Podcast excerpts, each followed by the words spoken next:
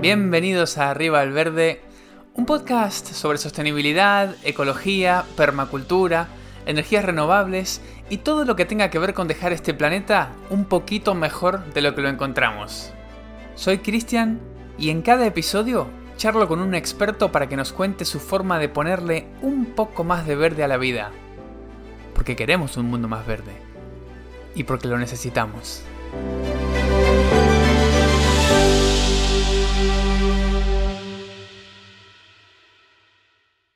Bienvenidos a un episodio más de Arriba el Verde. Hoy qué alegría que tengo de haber podido conseguir a este invitado, un invitado de lujo, la verdad.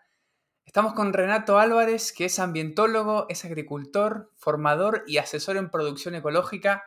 Renato además tiene un programa de tele que está genial, que se lo recomiendo, se puede ver en YouTube. Después, obviamente, en, las, en la descripción de este episodio voy a dejar todos los enlaces.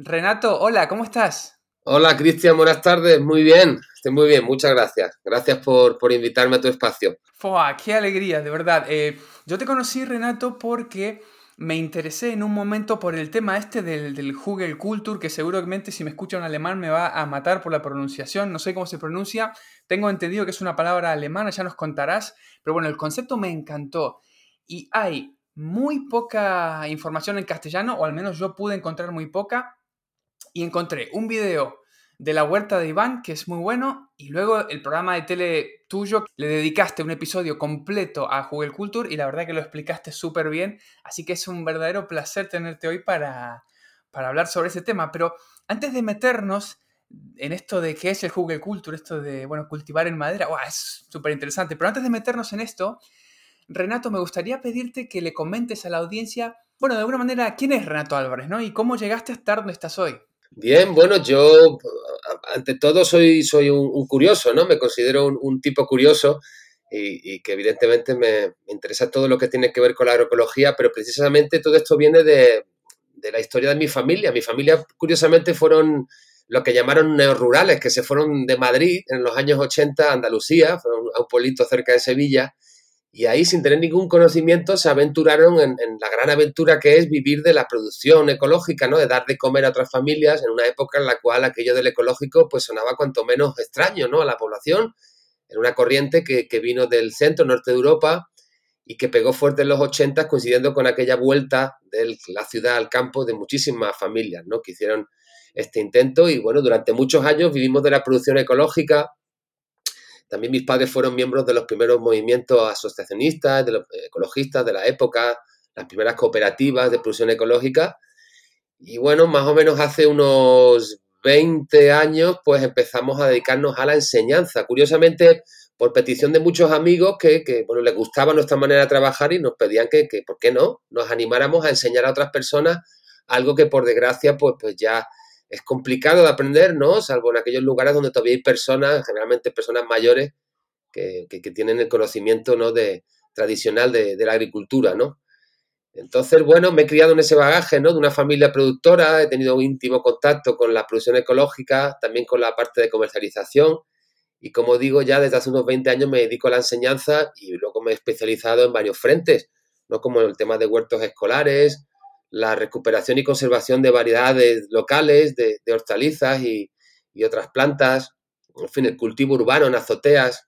tengo varias inquietudes eh, con las que me he ido especializando y también pues he trabajado, además de, formación pura y dura, en, televisión también, en este espacio que ya introducías al principio, que tuvo muchísimo éxito y bueno, y no es de extrañar, dada la, la creciente demanda ¿no? que hay de este tipo de contenidos, de esa, esas ganas de, volver a, tener contacto con la tierra ¿no? en estos tiempos más que nunca, y más aún si cabe en contexto de, pandemia, que nos ha servido para reparar un poquito ¿no? en aquello que comemos y en buscar actividades saludables para reconectar con la tierra y también con nosotros mismos. Así que bueno, vengo, vengo de, de familia, que se dice. Renato, no lo vas a decir, pero lo voy a decir yo. Sos un verdadero crack, porque bueno, sabes un montón. Y qué importante eso que decías del conocimiento, ¿no? De que haya un puente de conocimiento entre la gente que vivió en el campo y la que quiere volver, porque muchas veces me imagino que esa puede ser una limitante muy, muy grande, ¿no? Uno puede tener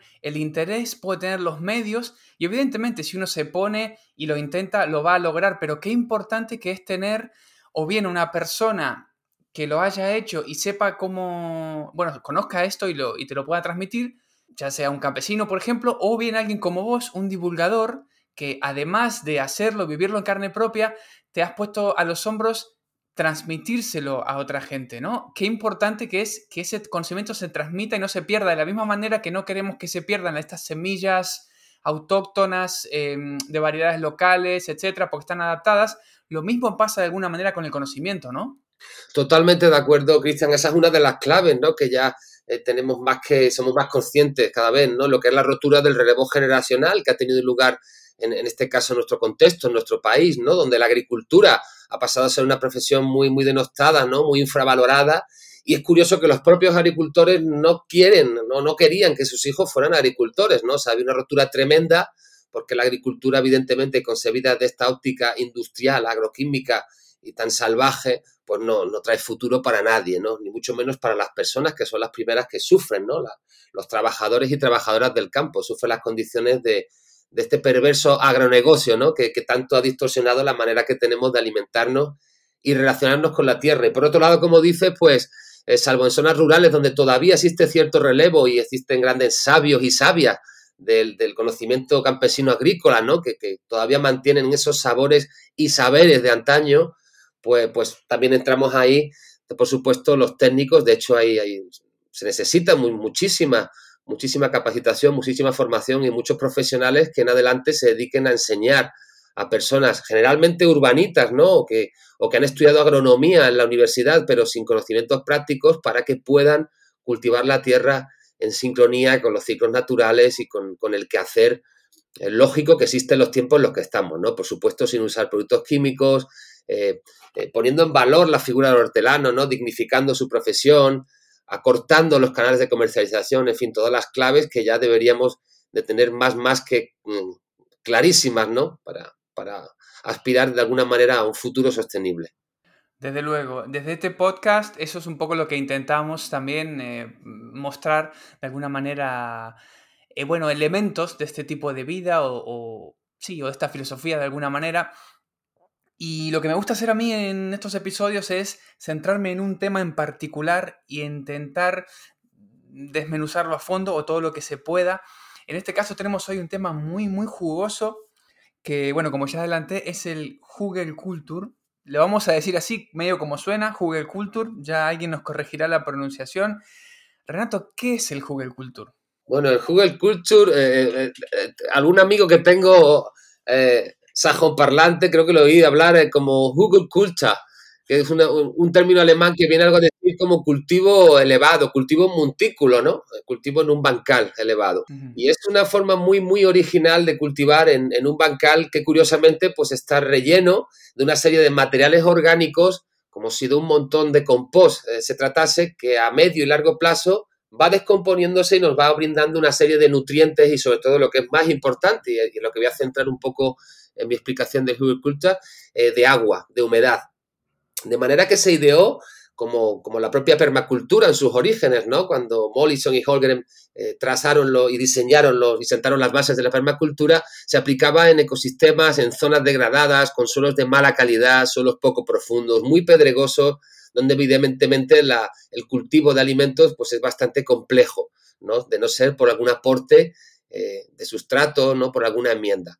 Ya digo, es un método muy original porque, porque reúne muchos, muchos elementos muy importantes en los tiempos en los que estamos, como la reutilización de desechos orgánicos, la fijación de carbono, la adaptación al cambio climático, ¿no? Lo que es la cosecha de, agua, de lluvia y de humedad. Pero básicamente eh, proviene de ahí este término, ¿no? El cultivo elevado. Muy bien, y la madera, por lo que vi, es un, un componente fundamental en el Culture, ¿verdad? Sí, yo creo que, bueno, seguramente nació, no se tiene muy claro eh, quién fue la persona promotora, supongo que como todo, como toda técnica, pues, pues tiene, es una, una promoción colectiva de alguna manera, ¿no? Cultural. Evidentemente nació como una manera de aprovechar los restos de madera, restos de poda, que en algunas fincas son muy, muy abundantes, y esta madera con el tiempo se va descomponiendo eh, primero por los hongos, luego por una serie de microorganismos, o sea, bueno, de, animalitos pequeños, descomponedores, finalmente de lombrices, que la van metabolizando y convirtiéndola en materia orgánica asimilable. Pero además la madera es muy, muy porosa, ¿no? También tiene esa capacidad de absorber humedad y actuar de manera literal como una mochila de agua y de nutrientes. De manera que, consiste en ir rellenando, pero no solamente con madera, sino con materiales orgánicos prácticamente de cualquier tipo. Todos aquellos que podemos utilizar eh, clásicamente para hacer compost, que en general son materiales sin sustancias tóxicas, que no sean muy grasos, eh, y por ejemplo cartón, papel, hojas, restos de lana, de, pelo, de, cosas sin teñir, ¿no? Un poquito de sentido común. Todo ello se puede utilizar en el culto, no exclusivamente madera, aunque bien es cierto que la, técnica básica siempre parte eh, añadiendo de una manera ordenada, como lo ahora vamos a describir, eh, pues, troncos, ramas, hojas, sobre todo materia orgánica de origen vegetal, aunque también, ya digo, se puede añadir materia orgánica de origen animal, como cualquier tipo de estiércol, e incluso huesos, eh, cuerno molido, ya digo, lana, eh, he llegado a ver variantes muy, muy dispares ¿no? de, materiales con los cuales se, ceba o se rellena el culture. En tu última frase creo que dijiste la palabra clave que es rellena, porque a diferencia de un compost, ¿no? Si alguien nos está escuchando y anda medio despistado, puede pensar, bueno, este tipo está hablando de un montón de materia orgánica apilada que se descompone, que nutrientes, que conserva agua, este tipo está hablando de compost. Y no, no, no. Eh, hay una diferencia clave que es que el Google Culture, según tengo entendido, y te lo quería preguntar, es como que la materia orgánica va debajo de la tierra, es decir, es materia orgánica de alguna manera enterrada en una montaña, algo así, ¿no? ¿Sería? Cierto, cierto. Esto, claro, es, eh, bueno, puede resultar em, obvio, pero realmente es, muy importante que esté separada, puesto que aquí confluyen dos procesos que son realmente antagónicos. Por un lado, la descomposición de la materia orgánica, ¿no? El metabolismo, digamos, la rotura de todos esos materiales. Y por otro lado, queremos eh, compatibilizarlo con el crecimiento de plantas, ¿no? Primeramente eh, plantas herbáceas, anuales, de pequeño porte, de pequeñas raíces, para finalmente eh, que acabe siendo colonizado por árboles. Ciertamente, el agricultor, al igual que el compost, fue descubierto en Indora, ¿no? De alguna manera, bueno, más que descubierto, mejorado adaptado por Albert Howard, ¿no? Este británico que fue a la India y, observando los sistemas de fertilización local que se basaban precisamente en lo que sucedía en los bosques, pues consiguió de alguna manera ponerle nombre a aquello que llamamos hoy en día compost, que es, al fin y al cabo es una descomposición controlada en la que nosotros incidimos sobre todos los parámetros y la aceleramos de manera artificial a lo que ocurriría en un bosque. Eh, lo interesante del, del Culture es que efectivamente has dicho que hay una capa de tierra porque no pretendemos que las raíces toquen rápidamente la madera, que además, por cierto, eh, como ocurre en un proceso de compostaje aeróbico, en presencia de oxígeno, de aire, pues desprende calor. Eh, calor fruto de la actividad microbiana tan intensa que genera este característico compost, ¿no? O sea, calor, perdón, que en el caso del compostaje, ya los que hacéis compost o lo habéis hecho alguna vez en pilas, en montañas grandes, puede alcanzar los 80 grados, motivo por el cual también es un elemento o una técnica para sanear todos los restos de materia orgánica de nuestro huerto, eliminar restos de patógenos, restos de semillas, ¿verdad? Que luego germinan. Pero eh, olvidémonos un poco del compost. El Culture es, es un sistema pensado a largo plazo. Es una manera de crear bancales autofertilizantes y autorregantes, pero ah, ya digo, a largo plazo, o sea, 10, 15, 20 años. Ese material va a reposar ahí, se va a ir descomponiendo y a la par vamos a ir plantando de manera sucesiva, como si fuese una sucesión vegetal, la que ocurre propiamente en un ecosistema con el paso de los siglos, pues van a ir instalándose plantas cada vez más complejas, de raíces más largas, ¿no? De, realmente la imagen final del Culture debería de ser la de un pequeño bosque, el bosque ideal, el bosque primigenio que debería de haber en nuestra región, ¿no? En la zona en la que estemos. Es un poco la, la filosofía. Pero es cierto que debe de haber un espacio entre toda esa mochila, ese relleno artificial que podemos elaborar a partir de troncos u otros restos orgánicos y la zona de cobertera, digamos, de arriba que debe de ser de tierra de buena calidad agrícola, la misma tierra que levantamos, ¿no? Si quieres ahora hablamos un poquito del, de los pasos, ¿no? Para que los oyentes lo tengan claro. Ahí es donde vamos a cultivar, eh, sobre todo al principio, insisto, plantas de pequeño porte o de raíces poco profundas.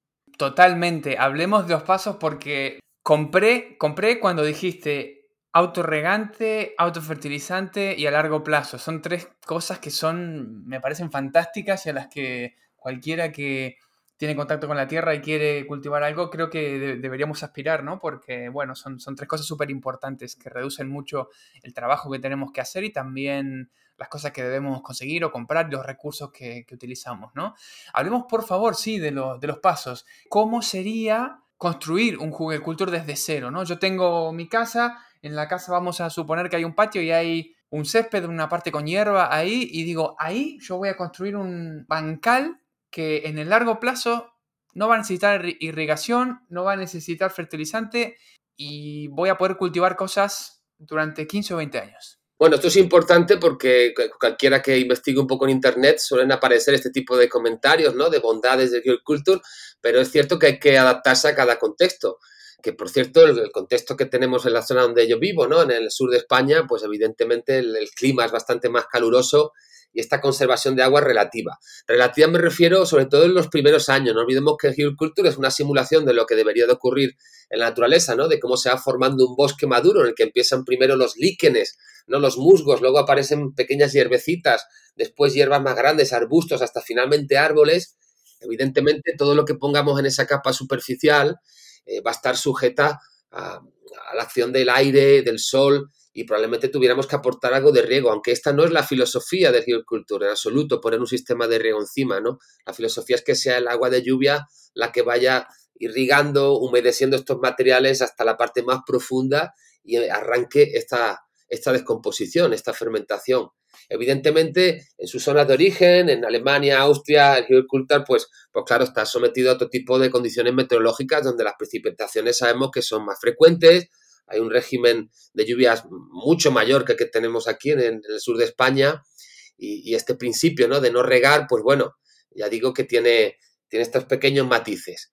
Pero si es importante, si vamos a hacer un agricultor, lo primero es pensar en eh, tanto en el diseño que queremos hacer de nuestro agriculture y el tamaño que será lógicamente proporcional a los materiales que tengamos para confeccionarlo. Lo lógico sería contar de antemano una buena cantidad de leña, eh, evidentemente, si lo hacemos con nuestros propios arbustos o con los restos de podas de nuestros árboles, pues estaríamos cumpliendo más aún la filosofía de aprovechar los restos, ¿no? Y reutilizarlos, reconvertirlos en nutrientes, ¿no? Que es al fin y al cabo el, destino final de toda esta madera y o todo lo que echemos dentro. Si no, pues siempre podemos eh, contactar con alguien e incluso en muchos pueblos, en muchas ciudades, eh, no se gestionan, ¿no? Esos restos de, de esos materiales que acaban a veces en los vertederos, ¿no? Conozco lugares donde sí interceptan los restos de poda de los servicios municipales de mantenimiento y, algunos grupos, algunas asociaciones trituran, hacen viruta, hacen compost, o sea, siempre podemos buscar estos insumos que son imprescindibles para hacer agriculture en otros lugares. Eh, pero sí es importante que diseñemos bien el tamaño. Podemos hacer un agriculture muy sencillito, como en este que ofrecí yo en aquel programa televisivo que probablemente tuviste, en el que era simplemente un montículo. Montículo más o menos de un metro de diámetro, esta sería la mínima unidad, la mínima expresión de, esta construcción. Pero evidentemente, y, si miráis en algunos vídeos o en, internet, pues hay algunos, algunas estructuras que son eh, lineales, curvas, ¿no? Con formas sinuosas, muy bonitas y que pueden llevar 100 metros ¿no? de longitud. Evidentemente hace falta una cantidad muy, muy grande de leña y de materia orgánica, pero en fincas forestales, en sitios más grandes, en otros países, sí que he tenido ocasión de ver trabajos excelentes, ¿no? incluso espirales ¿no? de Culture con una base de 2 metros, una cosa impresionante. Quiero detenerme ahí un segundo, Renato, y hacerte una pregunta con respecto al tamaño. Decías que ese que habías mostrado en tu programa de tele, que tenía más o menos, no sé si era uno o dos metros de diámetro, es un poco el tamaño mínimo. Sí. ¿Por qué ese es el tamaño mínimo? ¿Por qué no lo puedo hacer más chico? Y luego, como contrapartida, ¿existe un tamaño máximo? Eh, bueno, no existe un tamaño máximo. Realmente de anchura, bueno, eh, matizo, debería tener como mucho tres metros de base, ¿no? Porque tenemos en, en, cuenta que el corte transversal debe de ser como una pila, ¿no? Como una campana y es verdad que más grande de 3 metros sí podríamos tener problemas, ¿no? Se tardaría mucho más tiempo en descomponer y si lo hacemos muy, muy pequeñito, es cierto que no va a cumplir esa función de conservar humedad, va a estar demasiado expuesto, sobre todo si hacemos un solo montículo, ¿no? Y no es una, una línea continua en la cual la humedad pues sí difunde con, mayor facilidad. Cuanto más ancho sea, pues más guardará humedad, pero si nos pasamos de esos 3 metros de base, 3 o 4 metros, sí que es verdad que puede ser eh, complicado, ¿no? ¿no? No imposible, pero tardaría mucho más tiempo. Claro. Eh, y bueno, es muy interesante además el Culture. A mí una cosa que me llama la atención mucho y que, que no encuentro mucho en las publicaciones, pero aquí eh, cobra importancia en el sur de España, es que estamos creando microclimas con el Culture. Es decir, estamos creando montañitas, por así decirlo, cordilleras, que por un lado tienen una parte de solana donde da el sol y se pueden instalar una serie de cultivos que les gusta más esa exposición, y por el otro tenemos lo que llamamos la umbría, es decir, la cara de esa montaña, de esa cordillera que siempre está mirando generalmente al norte y en la cual se conserva la humedad. Y esto es muy, muy positivo en fincas, en huertos, porque ya digo, nos permite ubicar determinadas plantas en su lugar potencial, ¿no? en, su, en su hábitat ideal. Y además también en sitios con pendiente, el Culture pues hace como bancales, como contrario a las curvas de nivel, bueno, perdón, paralelo, ¿no? Transversal más bien a la línea de, pendiente. Y de esta manera también retenemos suelo, retenemos el agua que va bajando a la montaña y ayudamos a infiltrarla con lo cual es una manera muy, muy ingeniosa también de, como digo, de cosechar agua, ¿no? En esta mochila, que al ser de madera, repito, hace como una grande esponja en su centro que va guardando este agua y la va cediendo, sobre todo en las épocas más comprometidas, ¿no? En las épocas del verano, es cuando escasea el agua y precisamente ahí es donde pinchan nuestras plantas, con el paso del tiempo, van pinchando sus raíces y van eh, consiguiendo esta, esta reserva asegurada de humedad. Ajá. Bueno, ahora vamos a continuar con el, con el, proceso de cómo hacerlo, pero me quiero detener ahí un poquito porque decías esto de hacerlo en, siguiendo las curvas de nivel. Eh, bueno, en permacultura, evidentemente tienen muy buena reputación estas cosas que le llaman las swales, que son como zanjas a nivel, creo que se llama en castellano, ¿no? Unas, unas zanjas a nivel que se básicamente se traza la curva de nivel del terreno, se hace una zanja y lo que se quita de la zanja se pone en la parte, digamos, de, de abajo, donde sigue bajando, entonces el terreno pasa a tener una forma como de, de una S acostada y en la zanja se, bueno, detiene ¿no? el agua y en la parte de que sube un poquito, ahí normalmente se, se planta y eso. En el caso de Google Culture, el montículo haría las veces de esta parte, digamos, elevada que está inmediatamente después de la zanja o harías una terraza, tipo, bueno, viene la bajada y ahora pan, plano hay muchas variantes, como tú bien has dicho, ese método de zanjas también, pues sí, también he llegado a ver en algunas fincas eh, del Levante, aquí en la zona del Levante de España, hay grupos de cultura que tienen algunas experiencias y sí que, esa tierra, pues digamos, la, la, vierten sobre una base, ¿no? De, restos orgánicos.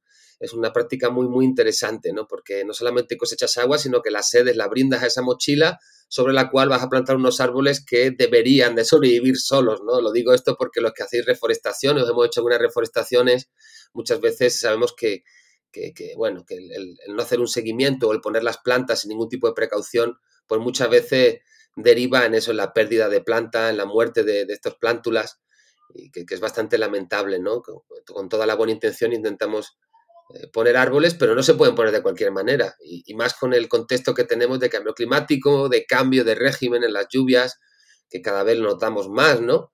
Y nos obligan a, desarrollar y a investigar este tipo de, medidas, de técnicas que son muy interesantes para, retener la humedad. Sin duda. Bueno, volvamos entonces a lo básico. Eh, decidimos el tamaño, vamos a decir que una persona elige hacer uno de un tamaño de un, de un bancal convencional, podría ser, ¿no? Eh, no sé, 3 metros por un metro, no sé, 4 metros por un metro, lo que, sea, el tamaño que, que, esa persona pueda, por la tierra que tenga, por los materiales que tenga, etc. Una vez definido el tamaño del diseño, ¿cuáles son los pasos?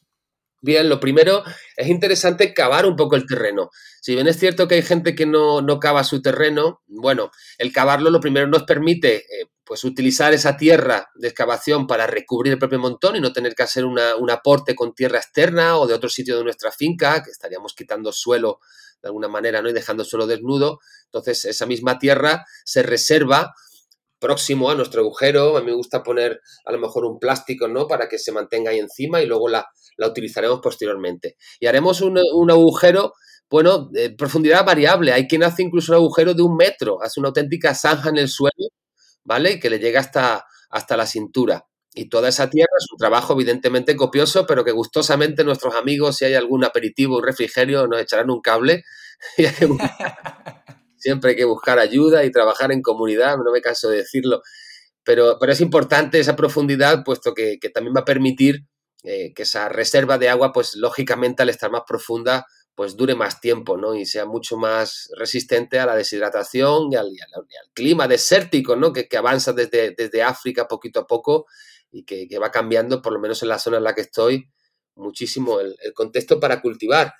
Eh, esa tierra la tenemos retirada y tenemos ya nuestra zanja, bueno, pues ahí debemos de empezar a apilar nuestros materiales. Generalmente eh, deben de llevar un orden lógico, es decir, poner en la parte más profunda de nuestra zanja aquellos materiales más duros, más gruesos, de mayor volumen y que pueden tardar más tiempo en descomponerse, como aquellos troncos gruesos que se pueden colocar tumbados o bien cortarlos en pequeños tocones y colocarlos de pie, eh, apilados y intentando ponerlos lo más próximo posible, pero los huecos también cerrarlos con otro tipo de ramas más finitas. Lo lógico es empezar, como digo, con materiales gruesos y poquito a poco ir haciendo capas hacia arriba de materiales más finos, hasta finalmente llegar a ramitas finas, hojas, repito, restos de cartón, de papel, sin tintas, siempre a ser posible, sin tintas con, metales pesados, ¿no? De colores, a ser posible que sean tintas pues, pues más saludables, ¿no?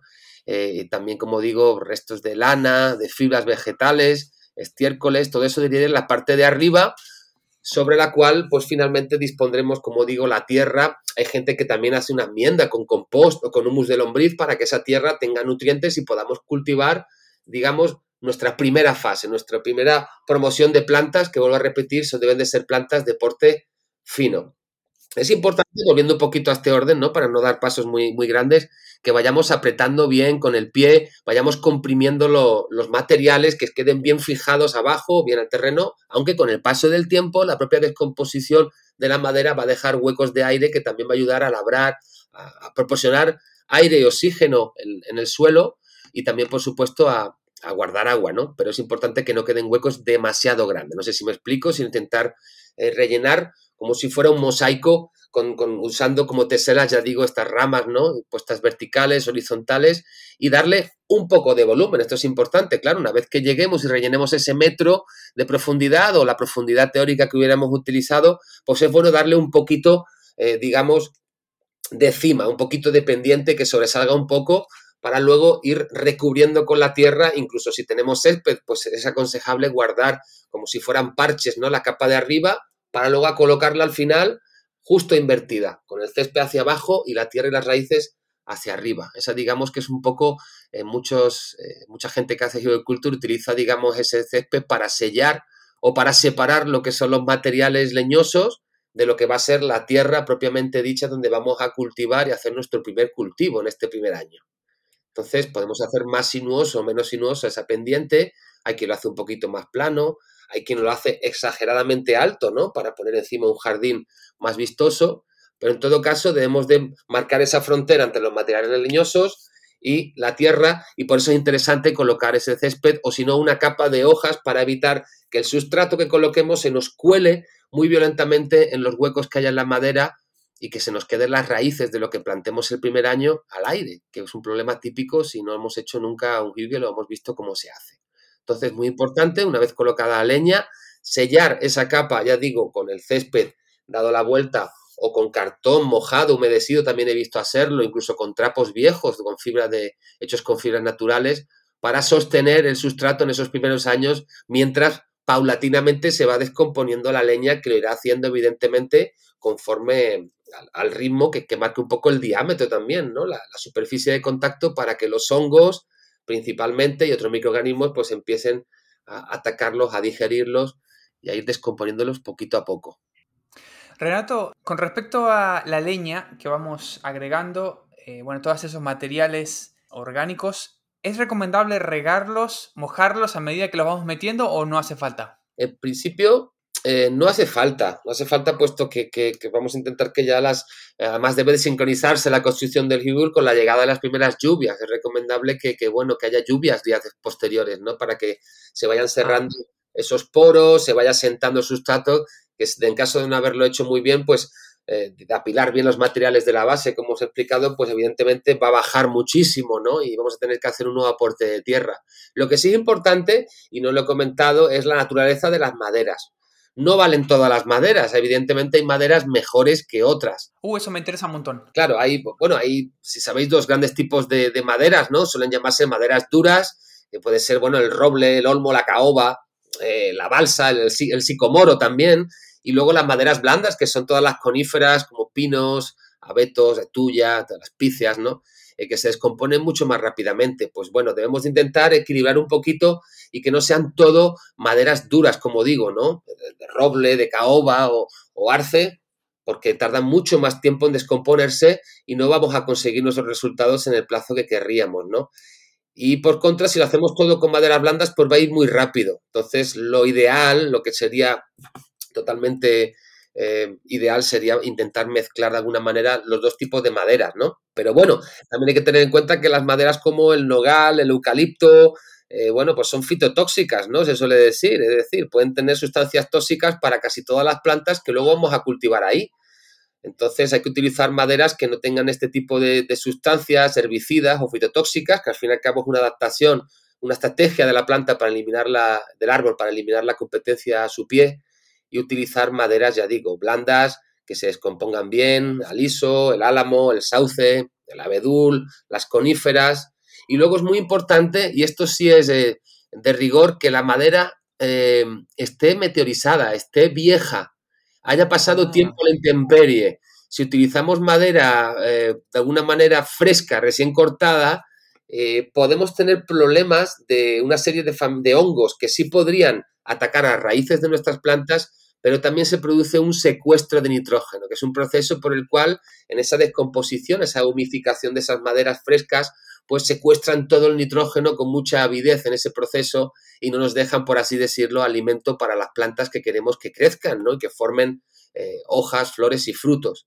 Entonces, muy importante, maderas blandas en lo posible, que no sean fitotóxicas eh, y que estén un poco, por así decirlo, meteorizadas. Si son maderas del año anterior, que han estado a la intemperie, muchísimo mejor. ¿Vale? Esto es importante. Muy bien, y entonces, eh, si tenemos diferentes tipos de madera, porque claro, eh, una cosa que me imagino yo, yo nunca hice un Google Culture, pero me imagino que debe comerse una cantidad de materiales enorme, mucho más de lo que uno se imagina inicialmente cuando, cuando se lo plantea, ¿no? Sí, sin duda.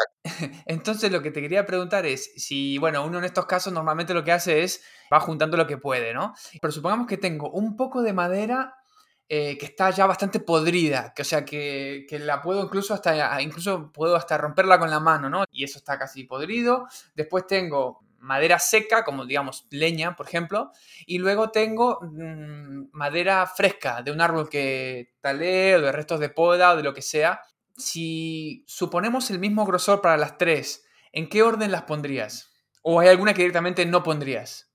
Eh, correcto. Bueno, eh, eh, como hubieras dicho, hace falta mucha materia, más de la que nos imaginamos. No solamente el relleno ¿no? de ese agujero que teóricamente es interesante hacer para instalar ¿no? esos cimientos del, del Culture, aunque ya digo que en suelos de mucha piedra o en, o en su origen, ¿no? que del propio Culture para suelos poco profundos y, muy compactados, no se suele hacer este, este boquete y se trae tierra de, de otros sitios. Pero bueno, no va mucho en la filosofía pero evidentemente de colocar las maderas más frescas yo las pondría más abajo del todo para que le diera tiempo de alguna manera a descomponerse a medida que las propias raíces de las plantas que iremos colocando y que se irán sucediendo en nuestro agriculture vayan creciendo. Que vuelvo a decirlo, comenzaremos con plantas de raíces muy someras que no van a estar en contacto todavía hasta que pase un año o dos con esa, no romperán esa barrera, digamos, ¿no? En la cual ya entraremos en esa zona de maderas y evidentemente cuando lo hagan se encontrarán ya con maderas lógicamente que debemos de colocar, ¿no? La parte más, más superficial, más arriba,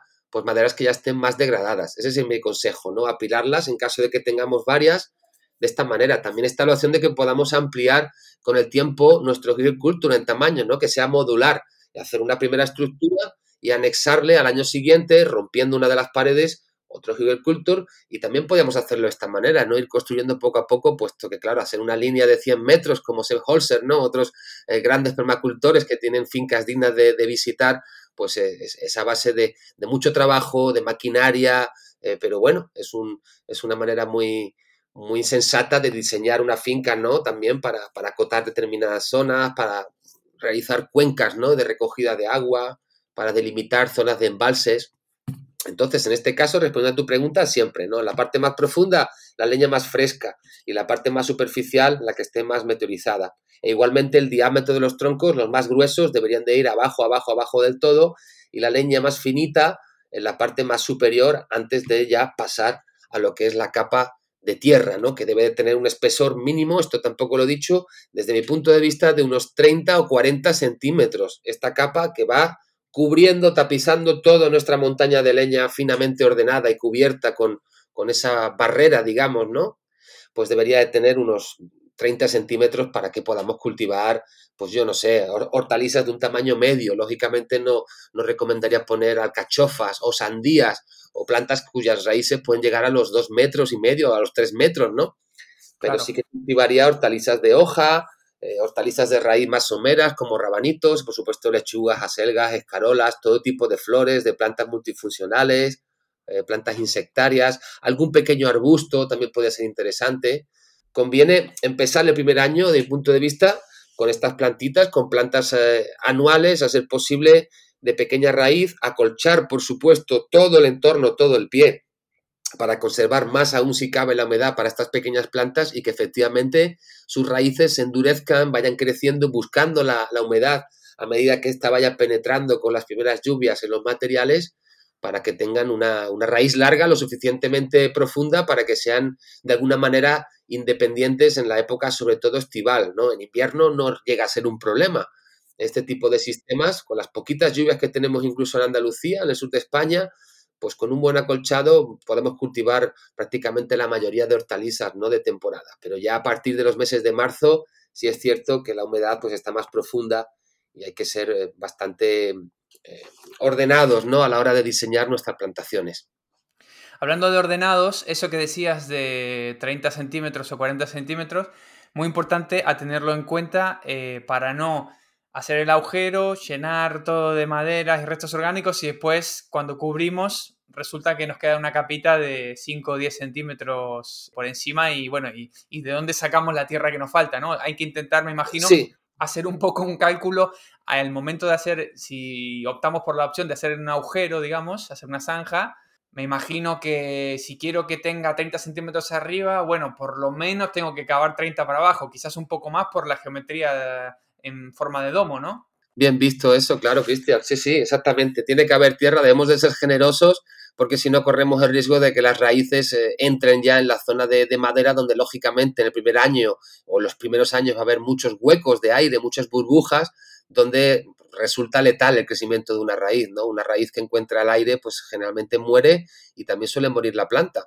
De esa manera, pues mira, aseguramos que ya digo, mientras se vaya descomponiendo, se vayan cerrando esos huecos, ¿no? Que poquito a poco se irán llenando ya de, de madera meteorizada, prácticamente de mantillo, de humus, ¿no? Con el paso del tiempo, sobre todo cuando ya empiezan a entrar las lombrices, ¿no? Cuando esas maderas ya están de alguna manera eh, descompuestas parcialmente, ya los hongos la han dejado muy, muy blandita en la humedad, pues entonces entran en acción los descomponedores, ¿no? Que son las reinas, las lombrices, pero también, bueno, colémbolos, cochinillas de la humedad, multitud de insectos de, que, se dedican a alimentarse de, esos restos, ¿no?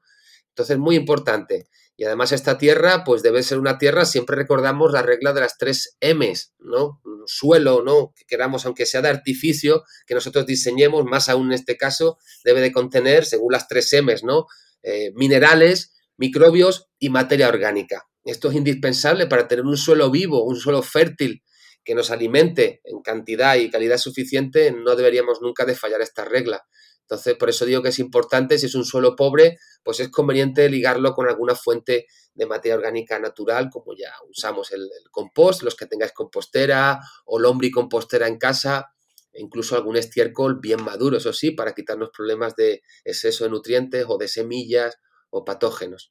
Muy bien, entonces eh, tenemos la madera puesta decías que por encima de la madera podemos poner una, tenemos que tener una capa que digamos de alguna manera separe ¿no? la, la, madera y la materia orgánica de la tierra donde vamos a plantar. Y entonces eso podía ser, decías, cartón, incluso materiales como tejidos naturales, eh, o si no, eh, la misma hierba dada vuelta. Y arriba de eso entonces metemos la tierra de la zanja, ¿verdad? Correcto, sí, normalmente ya digo, se usa, como bien, has dicho, los parches, ¿no? En el caso de que tuviéramos un césped tupido, pues con ayuda de un palín o una pala, ir cortando esas láminas superficiales, ¿no? Que tengan al menos un par de dedos de grosor, e ir cortando estos parches y ordenadamente, cuidadosamente, dejarlos retirados para luego colocarlos, pero esto es importante, al revés, no con el césped hacia adentro y lo que es la tierra, las raicillas hacia arriba, e ir tapando, tapando, tapando la madera hasta que la perdamos de la vista y quitemos de la vista todos esos huecos, ¿no? Que están en contacto directamente con, con el aire. Por eso es fundamental taponar bien, ¿no? Y, además, bueno, el césped se va descomponiendo, aporta también nitrógeno, que ya sabemos que la materia fresca vegetal eh, tiene bastante nitrógeno, curiosamente al principio, a medida que se va eh, descomponiendo, pues ya se inclina más la, una composición de, basada en carbono. Pero es interesante usar eh, este césped y si no es césped, es tierra directamente, pues ya digo, hay materiales, incluso sacos de, de yute, los típicos sacos de arpillera que se usan para las patatas, las cebollas. Muchas veces también son muy prácticos o ropa que tengamos en casa.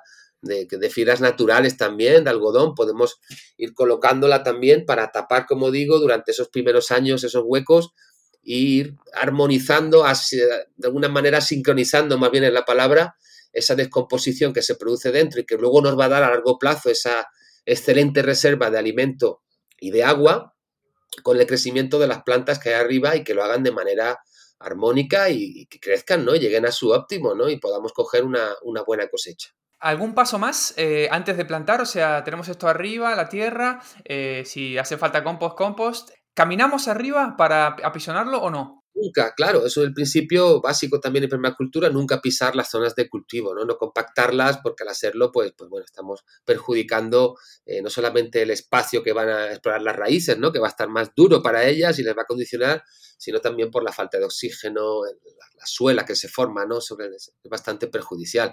Hay que caminar alrededor y si es interesante y aconsejable, colocar unos troncos para de alguna manera recoger el perímetro, ¿no? Lo que es la base de esta montañita que vamos a terminar construyendo, o de esta cordillera, en caso de que alguno se aventure a darle esa forma de, cordillera alargada, ¿no? Que además es recomendable y estéticamente, a mi juicio también, que, que sea eh, curva, ¿no? Que vaya siendo figuras eh, no exactamente geométricas, sino más bien próximas a los patrones de naturaleza.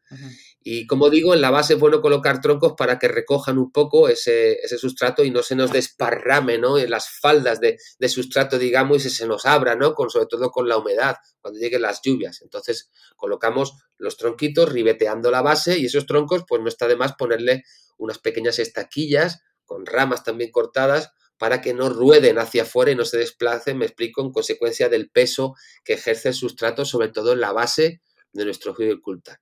También se le puede hacer una pequeña zanjita perimetral alrededor para ayudar al secuestro, a la cosecha más bien del agua y, que vaya resbalando y se vaya infiltrando, ¿no? Para ayudar un poquito a la infiltración. Pero si hemos hecho una, una excavación previa, como hemos dicho, un agujero, no sería realmente necesario hacer este, este perímetro esta zanja de perimetral, sino simplemente, ya digo, colocarle unos troncos como los que yo he llegado a construir y que ayuda muy bien eso a agarrar y con el tiempo pues irán descomponiendo y también nos darán algunas setas seguramente. ¡Qué grande! Se podía inocular ahí con shiitake o algo así. Bueno, eh, en tu programa de televisión, en el episodio este, lo hiciste eso de poner los troncos alrededor y te queda precioso, te queda, porque nosotros ah, estamos hablando de, restos orgánicos, ropa vieja, leña y no sé qué, y el césped da vuelta y la gente a lo mejor se puede imaginar que eso puede quedar un Frankenstein, no, no, pero te quedó una cosa preciosa, digna de, un jardín inglés, así que sí. recomiendo que la gente lo mire. Además es que, bueno, curiosamente, porque eso se grabó hace ya, ese capítulo tiene ya algunos años. Y, he podido constatar con el tiempo, ¿no? Cómo se ha ido, ahora mismo tiene una pinta preciosa, ¿no? Ahora mismo al principio pusimos plantas más, eh, recuerdo lechugas, cebollas, pero ahora mismo hay lavandas, salvias. Ahora mismo ya hemos pasado, vamos a hablar ahora de eso, ¿no? De al siguiente nivel de plantación, que sería el de aquellas plantas arbustivas cuyas raíces, lógicamente, pues son más profundas y exigen ya que el centro esté de alguna manera compostado. Eso no suele ocurrir hasta que no han pasado tres cuatro años normalmente, ¿no? Los primeros años es recomendable eso, poner hortalizas o ornamentales o plantas multifuncionales, condimentarias, medicinales, las que queramos, pero que sean plantas de raíces más superficiales. Clásicamente plantas anuales. Ya las plantas vivaces, más arbustivas, pues sabemos que tienen raíces un poco más profundas. Pero ahora mismo está precioso, cubierto de paja, sigue con los mismos troncos en la base, ¿no? Bueno, perdieron la corteza, pero siguen siendo funcionales y no me cabe duda de que el centro ya se ha descompuesto bastante. Hablemos de esa sucesión ecológica de la que, de la que tanto se habla y, que, mencionaste, ¿no? Hacemos el Google Culture, el primer año ya lo has dicho y lo has dejado muy claro, ponemos cosas de raíces no muy profundas porque recordemos que la tierra tiene la profundidad que nosotros le hemos dado. Más abajo hay madera o, paja o, un pantalón, entonces la planta no va a crecer en un pantalón. Tenemos que esperar a que eso se transforme en tierra. A medida que pasa el tiempo, en los años, evidentemente, esto se va descomponiendo, se va transformando en, en, suelo, ¿no? En humus, pero ¿cómo podemos medir eso? ¿Cómo, ¿Cómo sabemos, Renato, cuándo dejar de poner lechugas y pasarnos a algo de raíces un poco más profundas? Bien, bueno, eh, eso lo va a ir diciendo el, el tiempo, lógicamente no podemos ver lo que pasa en el, en el centro del Culture, también tiene que ver con el tamaño que, hayamos utilizado. Cuanta más alta es esa pirámide de, de, madera que hacemos, ¿no? Pues más ancha tiene que ser su base y lógicamente más tiempo tardará en descomponerse su interior. Eh, yo por experiencia pienso que los dos, tres primeros años deberíamos de cultivarlo con este tipo de plantas, ¿no? Generalmente hortalizas o plantas de porte pequeño, de ciclo de vida corto, me refiero a plantas anuales, y luego con el paso del tiempo ya eh, tímidamente ir introduciendo plantas eh, de, porte o de raíces más profundas. Eh, evidentemente, si las plantas no están a gusto, es decir, llegan a ese hueco de aire, lo van a manifestar, empezaremos a ver amarilleo, decaimiento, eso nos está dando la señal a la planta de que no es el momento todavía, ¿no? De que está incómoda porque todavía no se ha descompuesto el centro, ¿no? O sea que tenemos que estar muy pendientes y evidentemente los árboles no nos colocaremos hasta que pasen 5, 6 o incluso 7 años. No es tan inmediata esa descomposición. Sí que es cierto que para acelerarlo también podemos utilizar, en vez de troncos muy, muy gruesos, pues lógicamente cuantos más delgados sean los troncos, menos tiempo tardará en formarse esa, esa matriz de mantillo, esa esponjosa que retiene nutrientes y humedad. Pero no hay una regla realmente para esto. Sí es cierto que deberíamos de esperar como mínimo, digo, 3-4 años para em, empezar a introducir plantas ya vivaces y por lo menos 5 o 6, repito, para meter algún árbol. Y ya con el paso del tiempo, la intención, evidentemente, es recrear un bosque, aunque muchas veces el culture se justifica simplemente porque nos ofrece mucha superficie del cultivo. Al cultivar de manera elevada sobre una montaña, pues digamos que la proyección de esa superficie en plano viene a ser mucho más grande que la del metro cuadrado original que hemos excavado, ¿no? Es decir, la, la relación de suelo claro. equivalente sería lógicamente mayor, ¿no? Al aprovechar la vertical, como también ocurre cuando cultivamos en, nuestra, en nuestro balcón, ¿no? En una pared en la azotea, ¿no? Incrementamos muchísimo. Pero es cierto que hay que ser eh, prudente porque corremos simplemente eh, ese riesgo de que esa planta eh, pues encuentre ahí estos huecos sin haber llegado a descomponerse y se muera. Por eso es una pena plantar un árbol el primer año, ¿no? Porque probablemente el árbol, que rápidamente se afanará en formar una raíz muy profunda para buscar y asegurar esa humedad en la parte más inferior del suelo, pues se encuentre con la sorpresa de que ahí no hay suelo, sino lo que hay son troncos y aire. Y claro, no, evidentemente eso no es un suelo. Entonces es muy interesante, pero el Hill Culture empieza a funcionar realmente excelentemente bien a partir de los 10 años, de cara a plantas de porte arbóreo, arbustivo, porque ya sí tenemos certeza de que esa madera que hayamos eh, metido en profundidad, enterrado, a no ser que sea, ya digo, una estructura muy, muy, muy grande, pero en este caso de un metro más o menos de diámetro o un par de metros a lo sumo, pues ya eh, tenemos la certeza de que se ha descompuesto y que evidentemente puede soportar el cultivo y el crecimiento de cualquier raíz. O sea, una regla general, en 10 años podemos plantar lo que se nos ocurra.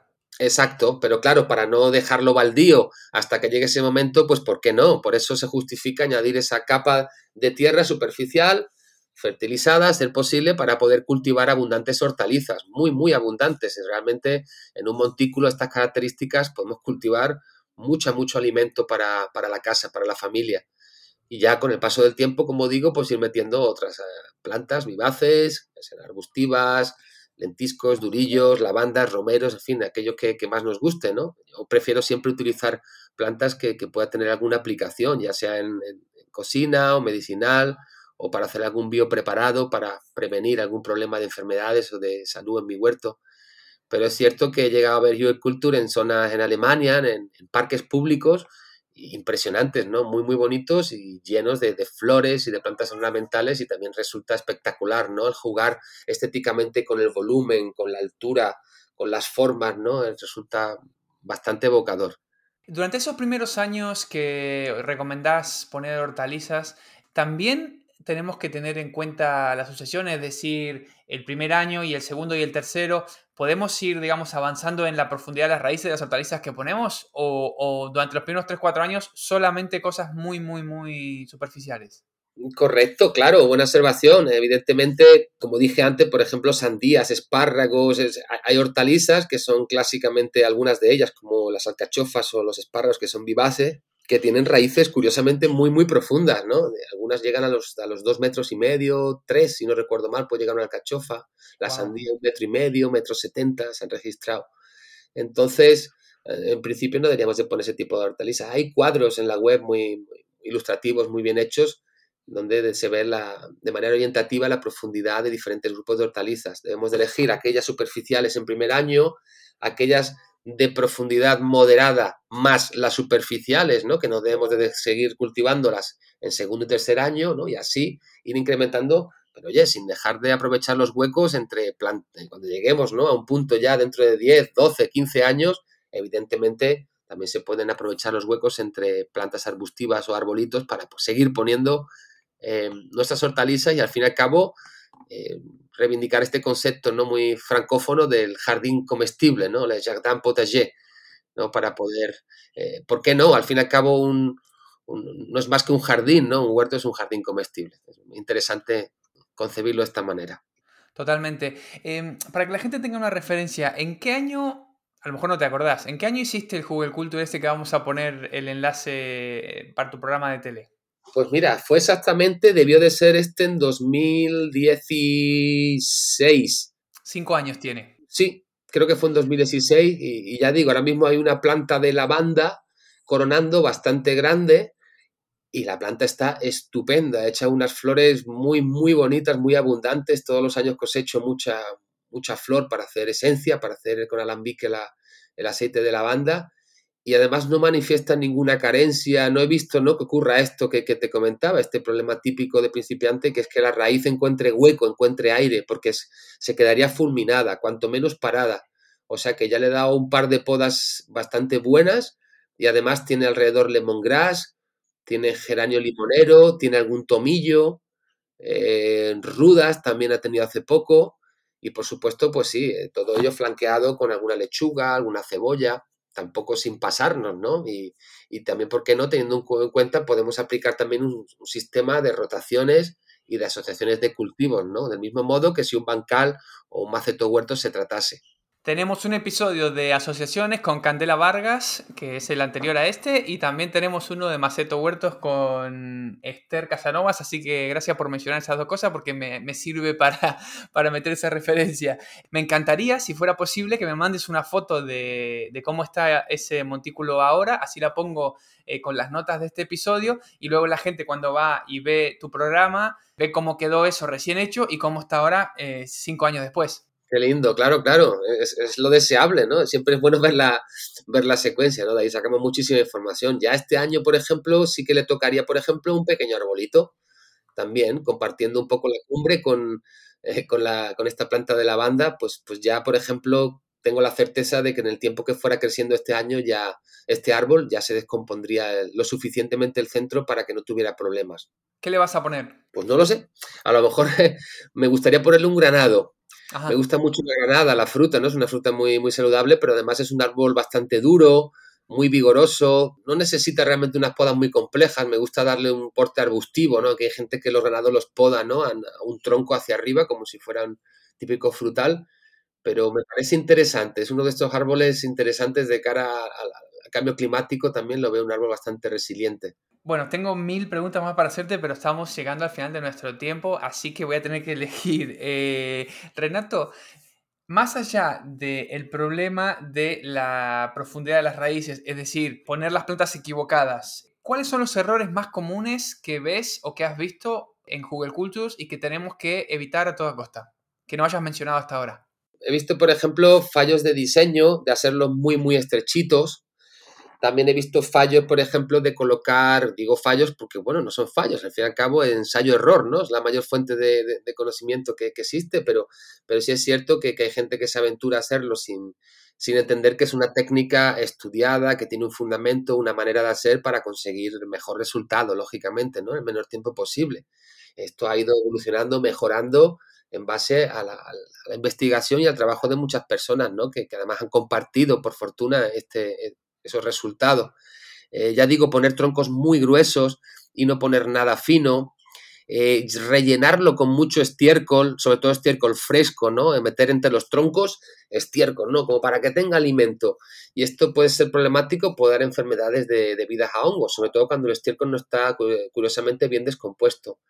También he visto gente que cubre también esta, esta barrera entre los troncos y, y lo que es el sustrato, con serrín o con viruta de madera, una capa muy generosa, que no es mala idea, también se puede hacer con paja, pero muchas veces con serrín de maderas lacadas, barnizadas, con restos de barnices químicos que son bastante perniciosos, ¿no? Entonces es mm. importante, del mismo modo que dije que no hay que utilizar maderas que sean muy, muy fuertes, ¿no? Se suele decir, o fitotóxicas, como los cedros, los nogales, eh, eucaliptos típicamente, pues también intentar no utilizar, lógicamente, utilicemos lo que utilicemos, cualquier fuente de materia orgánica, vuelvo a repetir que dentro del Culture se descompone absolutamente todo, en mayor o, menor plazo de tiempo, pero siempre, siempre tener el sentido común de no añadir nada que pueda llevar un residuo que porte, que sea vector de alguna sustancia química, que lógicamente eh, no solamente impedirá esta actividad microbiana eh, y sobre todo a nivel de, de hongo fúngica tan importante, sino que también puede pasar luego al sustrato y puede pasar, eh, lógicamente, a consumir estos alimentos, que es uno de los objetivos a, nuestro organismo. Y luego, bueno, riegos también, hay gente que, riega, por ejemplo, ¿no? muy abundantemente el Google Culture, ¿no? Cuando, cuando coloca los troncos, ¿no? Para que tenga esa carga de agua, pero creo que, que, no, realmente debemos de ser un poco más ahorrativos y realmente si sincronizamos la construcción del Google Culture con las primeras lluvias, ¿no? En nuestra, en nuestra región, pues muchísimo mejor, ¿no? El agua va a llegar sobradamente, ¿no? Si lo hemos construido bien, vamos a tener esa, esa mochila de hojas sin ningún problema. Y luego he visto eh, eso, Culture muy anchos y muy poco altos. Y es interesante buscar esa forma de pirámide, en el caso de que fuera de, una, de un diámetro o de un perímetro circular, pero hay que aprovechar, ¿no? Es interesante eh, levantarlo todo lo que podamos, ¿no? Con una buena base y que sea muy apuntalado para que también nos permita que guarde más celosamente en su interior todo ese volumen de material, la humedad, y, ¿por qué no?, aprovechar también mayor superficie de cultivo ¿no? y obtener mayor productividad, sobre todo si tenemos un pequeño jardín o un espacio limitado. Renato, la verdad es que estoy seguro de que después de escuchar este episodio la gente va a querer saber un montón más sobre Google Culture y vamos a poner evidentemente un enlace a ese programa del que hemos estado hablando todo este episodio. Ahora te voy a preguntar también cómo la gente puede saber más de Renato Álvarez, de lo que haces, de todo eso. Eh, pero antes quería aprovechar para preguntarte si hay alguna cosa sobre Google Culture que te parece que merezca la pena mencionar y no hayamos mencionado, que te venga a la mente ahora, o si crees que más o menos ya está todo cubierto. Eh, sí, bueno, es interesante, no he contado, por ejemplo, que en su origen era un método de cultivo para, para tierras frías, se decía, ¿no? En zonas de, centro y norte de Europa, donde los inviernos están fríos, pues eh, vuelvo a decirlo que el culture al principio sobre todo desprende calor. Este motivo por el cual también se, aprovechan lo que le llaman las camas calientes, que clásicamente se hacen con estiércol, ¿verdad? Y se, se pone estiércol inmaduro, se cubre con sustrato y encima se siembran las semillas típicamente de cultivos de verano, pero que se siembran sus semilleros en épocas frías, ¿no? Y es una especie de, de, sistema tradicional muy antiguo que es muy, muy paralelo al, al culture, ¿no? Los primeros años, sobre todo el, primer año, pues desprende bastante calor y ese calorcito que emana del centro, ¿no? Del, del culture hacia arriba, pues hace que las plantas crecieran muy bien. De hecho, los huertos hechos en Hugel, pues, pues eran bastante productivos, sobre todo por esa diferencia, al tener los pies calentitos, salían bastante bien. Y luego me parece muy recomendable también por animar a los espectadores, a los oyentes, ¿no? Que sobre todo los que tengáis arboledas típicamente de, de, especies que a lo mejor no se aprovechan tanto, ¿no? Porque lo típico es aprovechar la leña para el fuego, pero es cierto que hay especies que, bueno, no tienen mucho poder calorífico, no es madera de buena calidad, pues nunca le metáis fuego. Yo nunca recomiendo, me parece que el fuego solo debe utilizarse para, en casa, ¿no? Para secarse un poco los pies y calentarse los huesos, ¿no? Pero ciertamente debemos de pensar ya que, que no debemos de quemar los restos vegetales, igual que los rastrojos, que es una práctica muy desaconsejada, ¿no? Porque estamos precisamente contribuyendo a lo que es el problema fundamental. Estamos liberando carbono y otros gases a la atmósfera cuando se trata de lo contrario, de fijar, de secuestrar ese carbono y convertirlo precisamente en, un alimento para, nuestros cultivos. Por eso siempre, siempre antes de quemar es más recomendable hacer una zanja, disponer, apilar todo ese material, aunque solo sea de esta manera, más, más simple, ¿no? más, más vasta, y cubrirlo.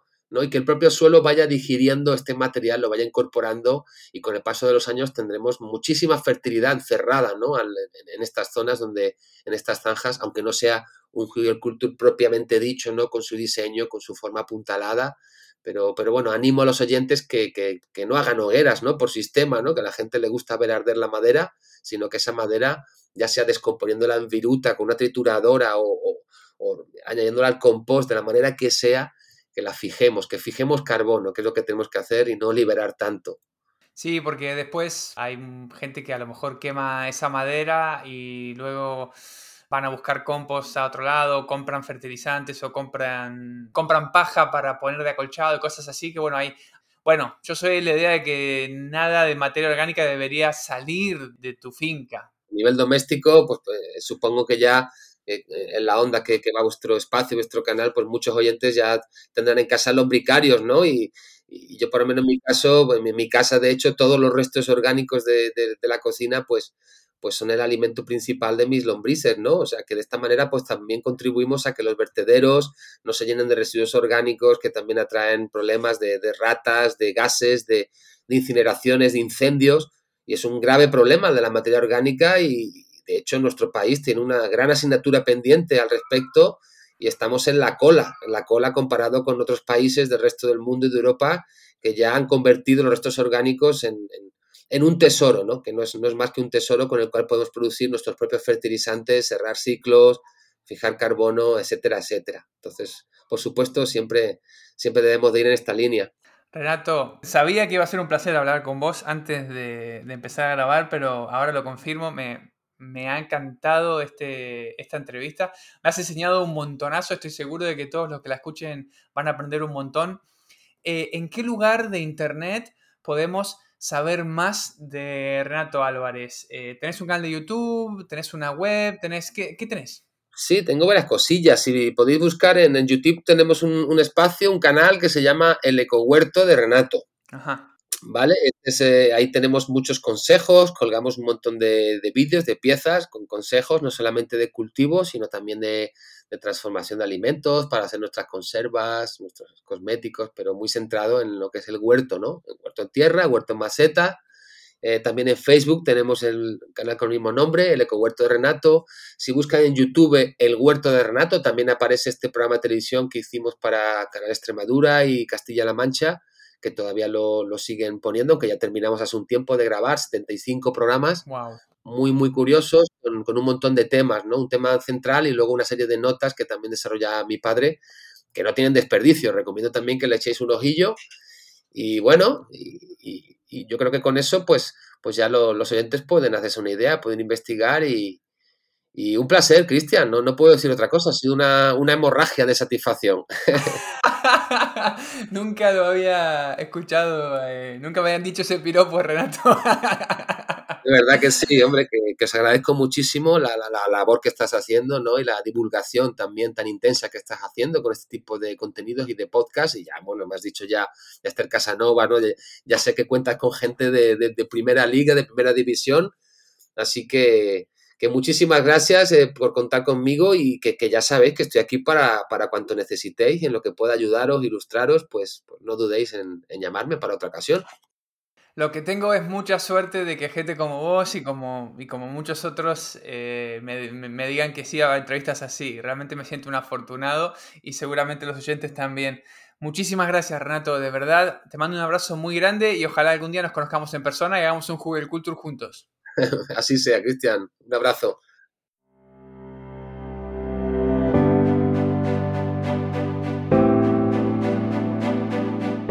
Espero que te haya gustado este episodio de Arriba al Verde. Si es así, te invito a que dejes una valoración en la plataforma de la que te lo hayas descargado. Esto me ayuda a que más gente descubra el podcast y también su mensaje. Además, te invito a que visites arribaalverde.com y te suscribas para recibir un correo cada vez que saco un episodio nuevo. Hasta la próxima.